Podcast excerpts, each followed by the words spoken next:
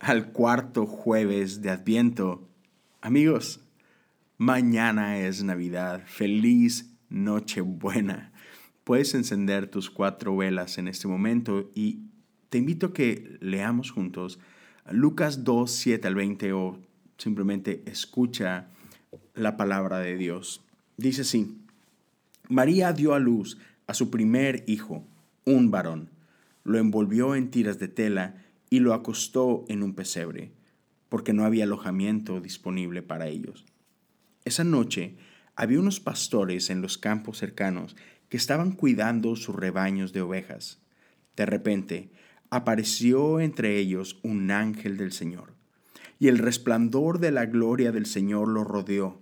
Los pastores estaban aterrados, pero el ángel los tranquilizó.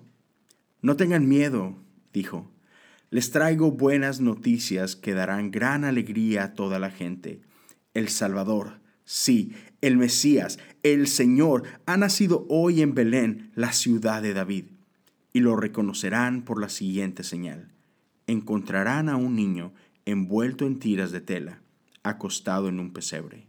De pronto, se unió a ese ángel una inmensa multitud, los ejércitos celestiales que alababan a Dios y decían, Gloria a Dios en el cielo más alto y paz en la tierra para aquellos en quienes Dios se complace.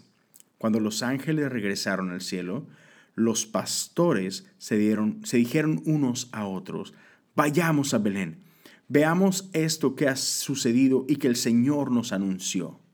Fueron deprisa a la aldea y encontraron a María y a José, y ahí estaba el niño, acostado en el pesebre. Después de verlo, los pastores contaron a todos lo que había sucedido y lo que el ángel les había dicho acerca del niño. Todos los que escucharon el relato de los pastores quedaron asombrados. Pero María guardaba todas estas cosas en el corazón y pensaba en ellas con frecuencia. Los pastores regresaron a sus rebaños, glorificando y alabando a Dios por lo que habían visto y oído todo sucedió tal como el ángel les había dicho. Esta es la palabra de Dios para el pueblo de Dios. Damos gracias a Dios por su palabra. Miren, si el, la meta principal de Dios eh, en el nacimiento del Mesías hubiera sido reconocimiento mundial, ya, ah, no hubiera sucedido como sucedió. si, Dios hubiera tenido en mente otro tipo de, celebración o, recibimiento, sí, e, esta no era la manera, ¿no? podemos darnos cuenta que, Dios escogió algo ya completamente diferente a, a, lo que la lógica apunta. Pero si, si vemos con detalle, Dios siempre ha hecho esto. Dios siempre ha hecho lo impensable. Lo podemos ver desde el jardín hasta, hasta este suceso. Dios siempre hace las cosas ya al revés o de cabeza. No, no, no tiene sentido que el Salvador del mundo, que aquel que venía a, corregir todo lo malo, a, hacer bueno todo, o como que a restaurar todo lo caído. Uh, sí, porque iba a venir a escondidas. Sin embargo, ese es nuestro Dios, quien decide hacer las cosas de manera íntima, de manera personal.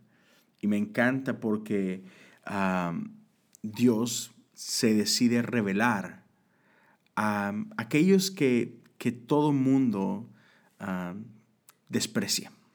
No vino a los reyes, no vino a los sacerdotes, no vino a las familias con poder. Vino a pastores y a gente humilde, siempre escogiendo a aquellos que los hombres despreciaban. Ese es nuestro Dios.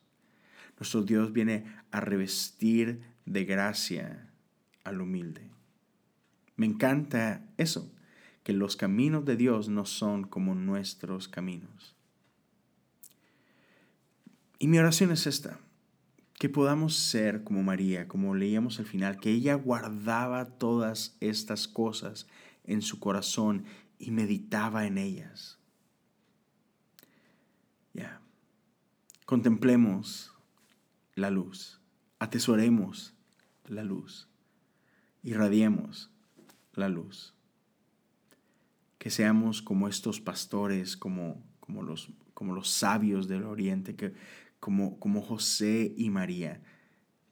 Esperemos con expectación, con expectativa y disfrutemos de, ver cómo, cómo, Dios empieza a hacer todas estas cosas delante de, de nuestros ojos, todo lo prometido. Disfruta cuando empiece a convertirse en realidad. Una vez más, feliz Nochebuena. Que la luz de nuestro Dios irrumpa en medio de las tinieblas. Dios los bendiga y nos escuchamos mañana al celebrar que Dios es con nosotros.